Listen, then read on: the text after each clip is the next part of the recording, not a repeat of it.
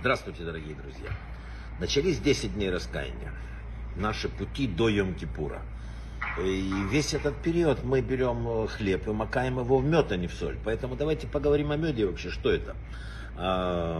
54 раза упоминается в Торе э, слово мед, дваш. Из них 21 раз в отношении земли, текущей молоком и медом, это об Израиле. Но в принципе нет доказательств того, что в библейские времена занимались пчеловодством, и поэтому все считают, что слово «дваш» относится к любой патоке, к сладкому фруктовому сиропу. Раша пишет, что это и финиковый сироп. Два раза очень четко сказано о пчелином меде. Это когда Янатан, там, сын Шауля, услышал, как его отец заклинает народ, протянул конец палки, там, обмакнул метовые соты там, и так далее. И второе, это про когда в книге Шафтим Судей, что еще мы с вами, окунать яблоко в мед, во время трапезы мы начали Рошашана, и что мы говорим? Мы говорим Богу в это время, даруй нам сладкий Новый год.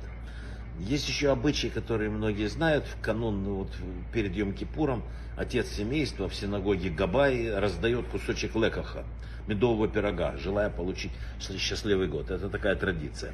Согласно этому обычаю, тот, кто хочет получить кусочек лекаха, должен попросить. Нельзя тогда сказать, дай, пожалуйста. Причина этого в том, что если человеку предназначено в этом году, э, так сказать, такой, хотят смягчить приговор, если ему положено просить милости или еду из милости, то этот кусок пирога избавит его от унижения. Так в древних книгах написано. Есть еще один обычай, связанный с медом. Э, в 21 день мы с вами в течение месяца Тишлей с Рошашана и до Шана Раба будем макать э, вот, мед в хлеб. 21 день продолжается наш э, медовый месяц с Богом. 21 день он как бы дает нам возможность осознать, что, произошло, это Новый год, дает нам возможности для Нового года, дает нам возможности встать. Он еще не судит нас эти не особенно, он дает нам возможности э, как бы двигаться. И вот этот 21 медового месяца мы должны помнить. Но есть не одна загвоздка. Э, Тора говорит, никакой закваски, никакого меда не воскуряйте в жертву Богу. Если мед такой хороший, такой сладкий, почему он запрещен? Дело в том, что э, это связано с его кошерностью. Талмуд говорит очень простое правило. Выходящее из нечистого, нечисто. Из чистого, чисто, все. Например, коровье молоко мы пьем, потому что сама корова кошерная, разрешена нам пищу. Молоко осла или верблюда запрещено, так как эти самые животные не кошерные. Если так, возникает вопрос. Почему пчела, насекомое, не кошерное и запрещенное в пищу, и, следовательно, мед, который она выделяет, не кошерный должен быть. Однако Талмуд объясняет, что пчела не производит меда в своем теле. Это уникальное животное. Она собирает нектар цветов и сохраняет его в своем теле, а возвращаясь в улей, выделяет его в соты. Поэтому спокойно выделяется, э, можно потреблять мед. Э, но, кстати, несмотря на это объяснение, все равно в храм его нельзя было заносить, все же считалось некошерным. Существует еще одна причина, по которой не принято воскурять мед. Есть правило, которое гласит, что человек имеет право принести в храм то, что ему принадлежит.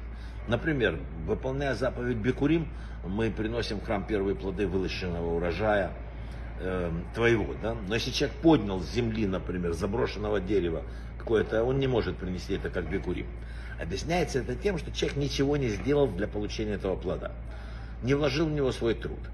И все, кто приносили в храм что-то, были это результат их труда. Мука, масло, вино, это продукты получаются в результате какого-то длительного процесса. Там. С медом иначе. Его добывают пчелы, а человек только использует результат их кропотливого труда. Поэтому Тора говорит, что этот вид жертвы неприемлем и недостоин Бога.